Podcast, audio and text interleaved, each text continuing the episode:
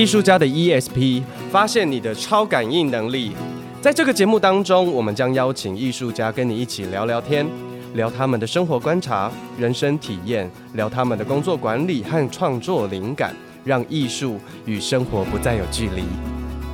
哎，艺术家到底在想什么啊？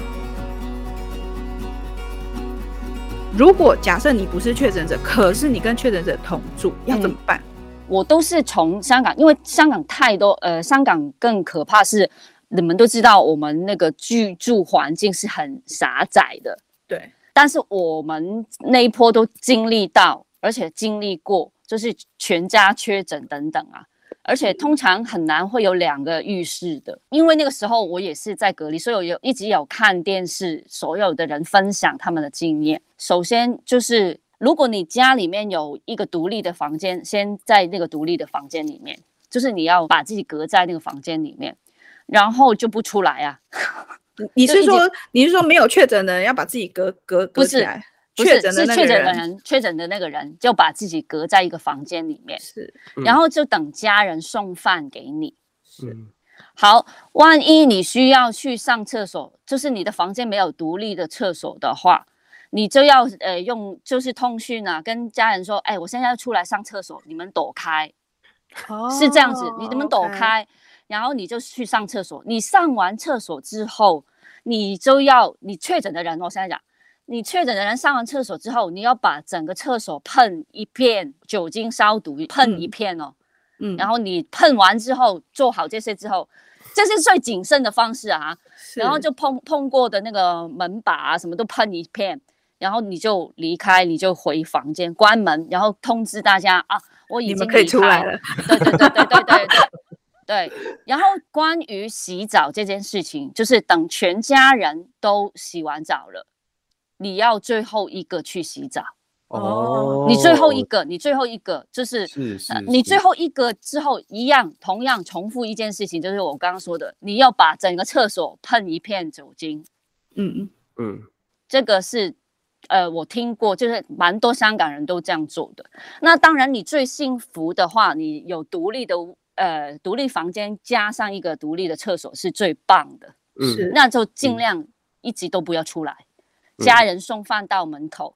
把饭放在你门口之后，家人离先离开。然后就可以自己开门，开门就赶快拿放进来，这样子。我这边我这边遇到的，呃，有一个网友联络我，他因为我拍了影片，他看到他，所以他联络我。他的状况是这样子，嗯，呃，他他的女儿先是被匡列。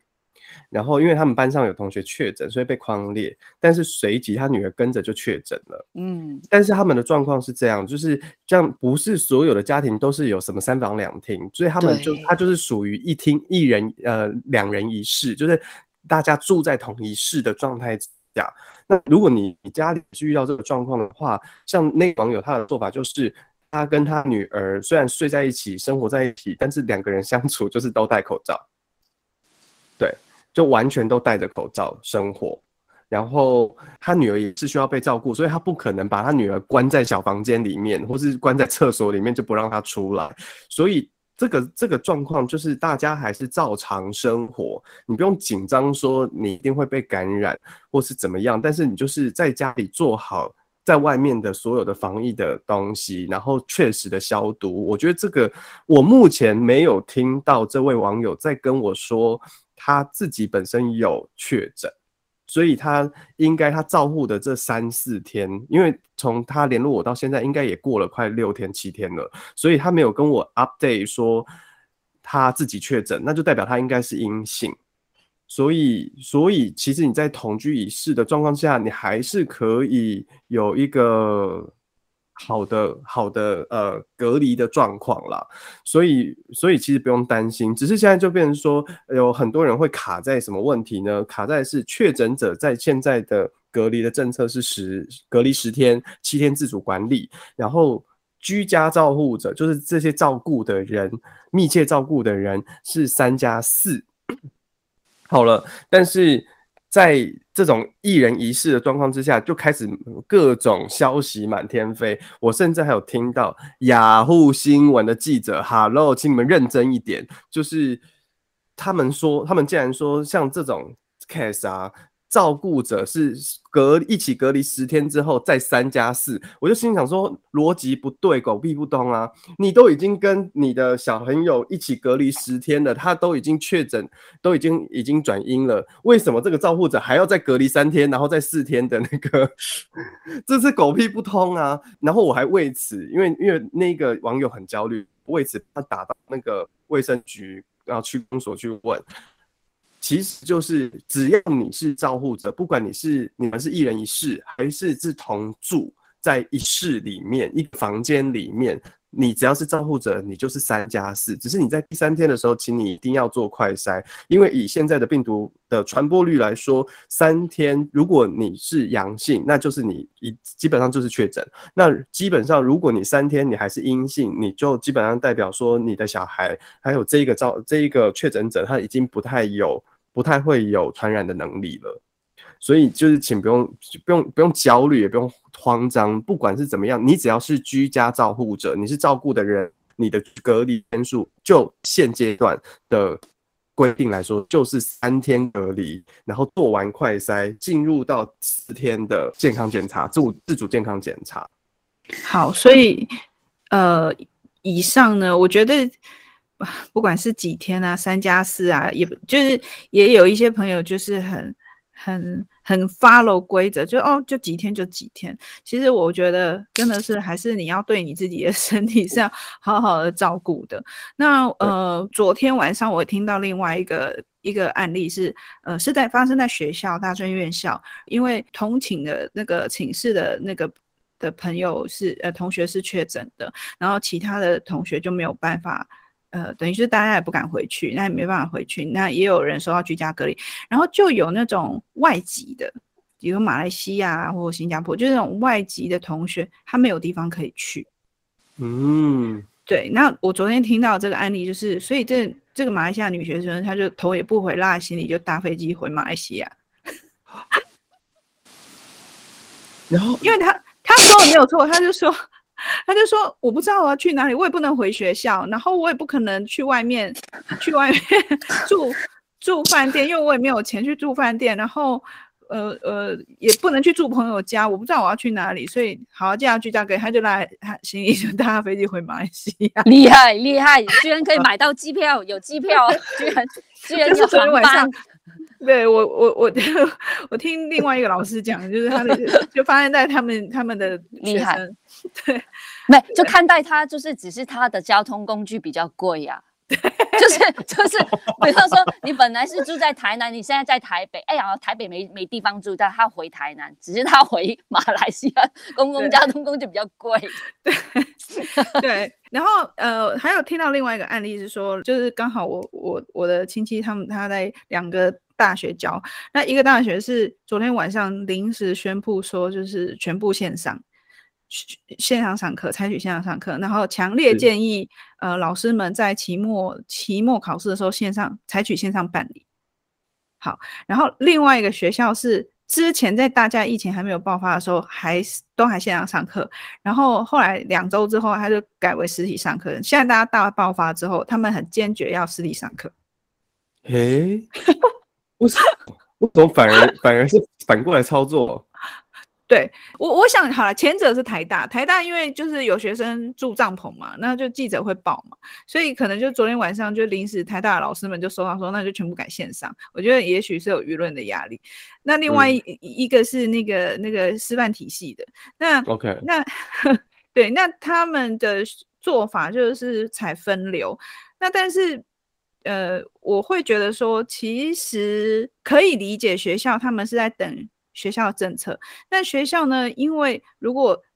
呃有一些老师他是不喜欢线上，就像我自己在新竹 某大学兼课也是，就是他们有一些老蛮多老师是不喜欢线上上课，因为线上上课其实学生的状态比较难掌握，然后你在有一些课程你在。客户的准备上面，你其实是很难马上做调整。那当然，大家都会希望是实体的，可是实体你又会，你又有那个感染风险，所以大家就对这件事情有点算是比较消极的看待。那我自己就有遇到类似的，就是说，因为我的课呢就是表演课嘛，表演课期末就呈现就是一定要表演，我就是要面对观众。那就有一部分的学生，他等了一学期，他终于可以表演了。然后跟一部分的学生说：“老师，我们这样还要去表演吗？我我我我们这样会不会怎么样怎么样？这样子就两两派。然后我我其实我就面临到这个问题，就是我应该要怎么处理，怎么解决？嗯，当然对表演来说，我课课程都有准备，我就是表演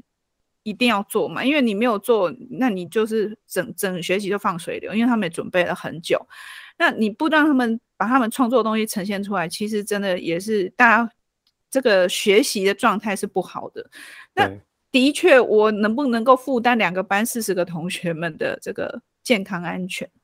那我后来我就是回到，我就说好，那我们就全部转线上。那线上线上有线上的呈现方式，但有有一部分的同学是一片哀嚎，他们非常的沮丧跟难过，然后生气到、嗯、生气到不想跟我讲话这样。但是又。嗯也有一部分的同学们在上课的状态是不好的，就是他一听到线上说啊，老师，我这里讯号不好，我明明通知书上已经写说，请确保你的你的那个网络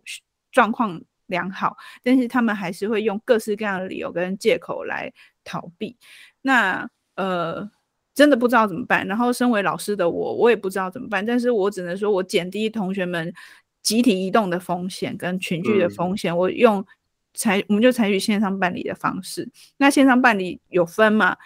学生们要集体的集合在一起做呈现，还是各自缴出各自的作品？那我觉得这个部分我就我放的比较宽松，就是说我们就采取呃剧本创作的同学，但线线上是没有问题的，你可以用线上录音的方式也没有问题。但是如果你要表演的同学，我就是呃请他们用影像影片呈现的方式，任何形式我就不拘。但其实反过来说，对于想要认真学习的同学来说，我觉得他们当然会觉得他们的期待是受伤的。嗯，我也有学生确诊，然后对有确诊的或者是被狂烈、被隔离的同学们来说，他们又是属于那一群，就是说，哦，至少我在隔在小房间里的时候，我还有我还能够跟上课程。嗯，这是一个。嗯，对。那至于那些很少数。摆烂的同学，那真的是我觉得啦，不管今天有没有疫情，他们都是摆烂的一群。虽然学生他自己会担忧嘛？但是我相信，比方说小学的家长，家长，家长应该会更多的担，对，更焦虑，因为他小学对，然后又不知道就。随时就是好像有一种二十四小时紧张，就是等那个学校通知啊，你现在要线上，你现在要实体，搞到家长就是不知道时间怎么安排。是，对呀、啊，对，而且而且现在哦，我我我想说，如果我们的听众有呃有小孩子的，基本上现在的防疫啊，就是我我我那一天有看到，就是所有的有小孩的家长们，就是如果你的小孩确诊。他回到家，因为他未满十二岁，所以他一定要有一个家长陪，就是跟他一起隔离。这是这是这是因为你要尽照顾责任，所以如果是单亲家庭，这个会造成一个蛮大的负担。但是同时间，小朋友的那些什么隔离通知书啊、匡列通知书啊，然后要不要去做什么检测啊什么，这个你就不用，这个都是由学校来发了，就他们把权责切割开来，就是学校的部分就由学校这边来处理了。这是我那天看到的规定，然后我不知道这应该是新的规定，然后我有去问一下学校的老师，就是学校老师就跟我说，就因为他是在国国中国小，他说他们每天 都是一直不断的接收新的那个消息，就是每天传每天传新的东西。他说作为老师，他说我快疯了，我真的不知道要看哪一则。有我有一个朋友也是老师，他也是他有一半的学有一批的学生是可以实体，有有一批的线上，所以他要两边跑，然后要不停的开会，就是老师们的开会，就是其实这个对老师来说真的压力很大哎。其实，呃，我我觉得我有一个感触啊，就是就是我觉得我们台湾人是防小人，嗯，就是说要防。各式各样的批评的声音，防一些负面的检视，嗯、就是检放大你的缺点，所以我们就要做很多滴水不漏。可是我每次看到那些分流的老师们，我觉得他们真的很辛苦。他一个课要两遍，然后要两套，一个是线上的，然后一个是还要照顾就是视窗里。我之前也有做过，就是我的确诊一开始到后期，就是还有还有实体的时候，我有一些学生是在线上。然后我我自我要自备哦，我要自备我的电脑，然后我的我的我的那个呃网络的 hub，然后我要确保他们看得到，然后他们还能够加入讨论，然后要不断的关心他们，然后还要叫现场的同学也要不要漏了这个在电脑荧幕里面的同学，这样，我我觉得那个真的是非常的劳心劳力，所以我觉得大家真的这时候是要彼此体谅。但我觉得总结来说，嗯、其实。要好好照顾自己，而且可见大家会这么焦虑，一定是平常的时候我们都没有好好的去照顾我们自己耶，所以才会很慌张，嗯、对不对？而且遇到这种事情，第一个想到的是政府怎么说，我应该怎么做？对，我就是，但是都没有问说你现在感觉，对，Do you feel sick？就是你现在现在是很不舒服的吗？或者是什么的？真的哎。但是，但是我也觉得，就是因为我们我们期待我们的政府成为一个 babysitter，就是一个大保姆，所以他们已经是啦啊，其实对对。然后我们的政府很努力成为一个 babysitter，所以.所以 sister 就是 就是，所以变成说我们太过依赖政府的规定了。对呀、啊，该规定的该遵守我们遵守，但是。真的是我，因为我觉得这几集的防疫的特辑一直在，我觉得我们一直不断的在重复的强调，就是我们可不可以先以自己为中心，就是以自己的健康为主，嗯、然后先照顾好自己现在最重要的需求。如果你心情很慌，你可不可以先去安定你的心情？如果你现在有点发烧，那你大量喝水，或是你去先处理好你自己的健康状况，然后你有余裕再来处理说，哦，那我现在应该要联络我的。密切接触者有哪些人？然后我应该要联络政府机关，告诉他说我现在状况是这样。就是这个东西不用急，因为你急也没有用。好，跟大家讲，我连续打了三天到我们的新北市卫生局，我打了连续三天，我没有打通过一次。对啊，嗯，他就是这样子这么爆掉的状态，所以你急也没有用。所以你倒不如你那边狂打电话打爆他之外。你倒不如好好的先回过头来照顾自己的孩子，照顾自己的身体健康，照顾自己的生活起居，嗯，然后好好的去做一下你的清洁跟消毒。对，所以各位听众朋友，当然我觉得一定也会有人说啊，那个确诊又不是你，不舒服又不是你，也是你，所以你们才会这样说。不会啊，我确诊的是我，我就确诊过啊，就是知道确诊，确确诊之后就知道。哎，他本来的政策想要保护你，但是的确是真的是每一个国家的政策都不一样嘛。是的。然后的确是真的是没有完美的政策，无论怎么改都改不到病毒的变异，因为病毒还在变当中。哎，没错。所以如果现在已经不是呃走上清零的状态的时候，那我怎么样去管理身体这件事情，就是还是回过馈到。本来政策想要保护你嘛？嗯，那你就先保护自己。所以我觉得我们其实分享的是操作面上，是实际上两位呃曾经确诊过的朋友，他们分享给我给所有的听众这些心路历程。那尤其是现在呢，确诊者变多，那我们接下来可能我们可以来谈一谈，就是说你没有确诊，那你要怎么样自我防护？那我想，一般我们就是酒精啊、口罩是必备的。嗯，嗯，还有呢？还有些什么？多运动，吃饱睡好。就暂时先不要啪啪走啦，哦、就是想，因为对我有一些朋友还还 还到处去玩，就是去花莲啊，什么什么，可能减少外用吧，外面用餐。啊啊啊！对，但是上班族可能没办法，那就嗯可以带便当什么的。然后另外就是，如果像戴我这种口罩，可能戴两个，嗯嗯嗯，这这类的。但是什么防护力比较好的，就可以戴一个，因为最好就是可以没有缝。对，但是这种的话，它还是会有缝，所以那个时候之前曾经有建议过我戴两个这样子。是是，对啊，我发现好像。呃，台湾比较少，诶、欸，还是有一些人，但是好像比较不多，就是随身自己带一瓶酒精消毒的，随时都喷。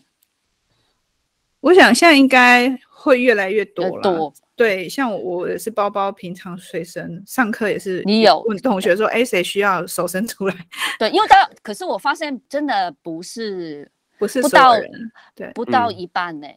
对，因为我我我还记得去年，去年我是二月回到台湾，就是去完香港回来，那个时候还没爆发，就是台湾。然后五月，去年是五月才爆发嘛。然后我记得我回来，然后我跟朋友去麦当劳吃东西，因为我在香港已经习惯自己带一个酒精喷，然后进到是任何餐厅，我看到有的喷我就喷。然后我那个时候，我那个台湾朋友还笑我：“你干嘛那么紧张啊？” 我说：“对不起，我 还就是我还处在香港的那个自自己。”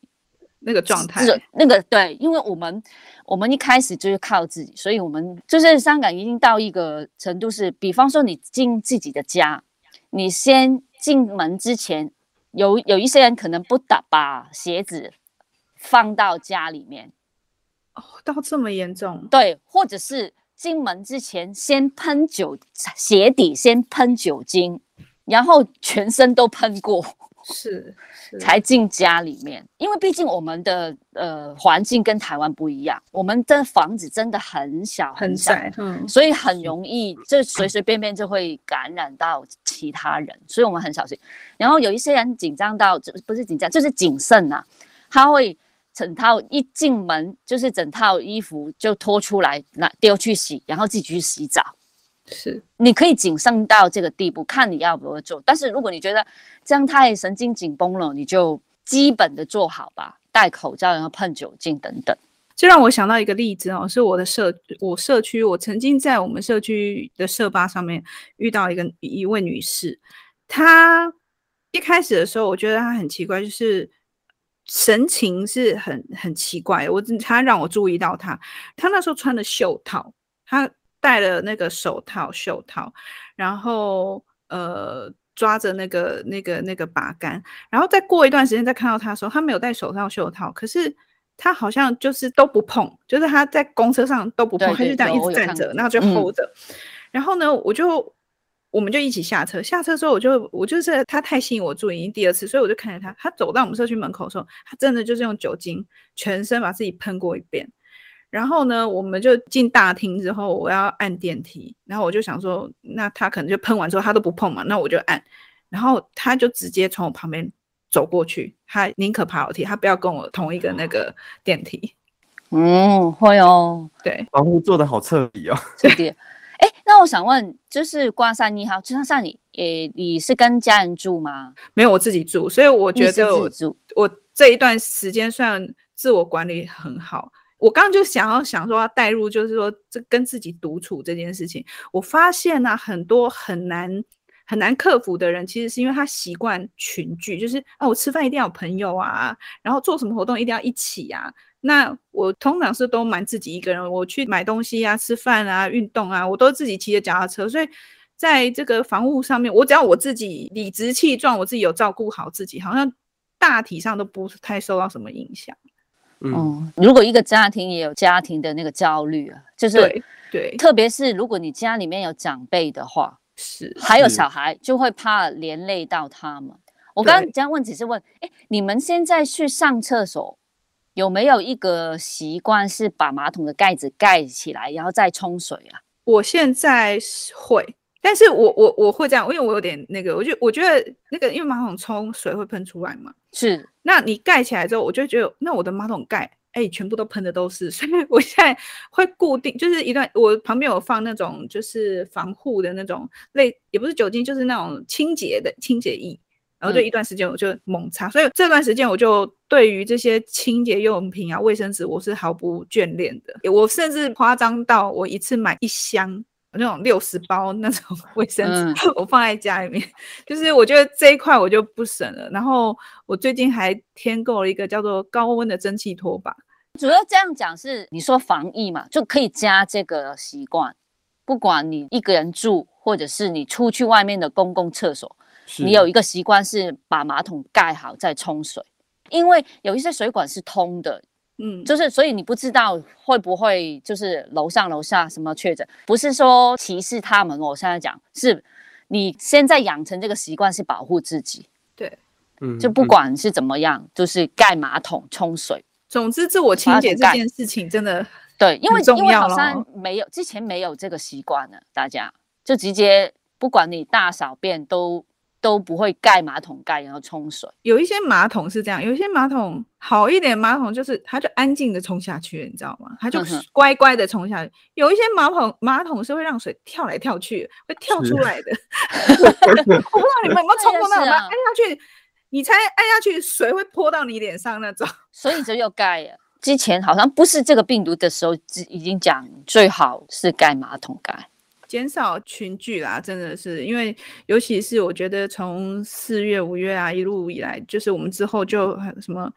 母亲母亲节快到了，端午节就是有很多的假期。其实这个母亲节这段时间，那个家人会希望回家嘛，我就有发现，哎，叫我回家我焦虑了，不是不愿意回去看妈妈，而是哇那。我要长时间曝晒在公共场合，其实是就就会有点担心这样。好哦，所以我们今天整理了这些怎么样去自我转念，然后自我照顾。当然，我们也有分享一些，就是呃，你如果确诊的 SOP，但是这些 SOP 不呃，所有的跟政策相关的这些都是因为不断在改变，所以我们就特别不强调这一块。但是我们强调的是，你要如何好好的。照料你自己，然后让自己心平气气和的去，不管是你去照顾确诊者，或你确诊，或是你没有确诊，但是你要自我照照护。那希望这一集是对呃听众朋友们是有帮助的。那一样，如果你有呃相关的问题，或是你有其他的想法、心得想要跟我们分享，甚至是你有更好的 paper 需要透过我们的平台去再去。呃，散布给各位的听众朋友的话，你也到我们的 Instagram、Facebook 上面留言，艺术家的 ESP，我们看到之后，我们就会回回复你哦。然后，如果你觉得今天这一集的节目很有用，就是很、嗯、这些 paper 很很适合的话，你也可以分享给你身边已经确诊或是一些很焦虑的朋友，然后让他们可以听听看，可以不要那么的紧张。那我们今天这一集就到这里喽，谢谢谢谢拜拜比丘尼，谢谢谢谢平安健康大家，谢谢，拜拜。拜拜。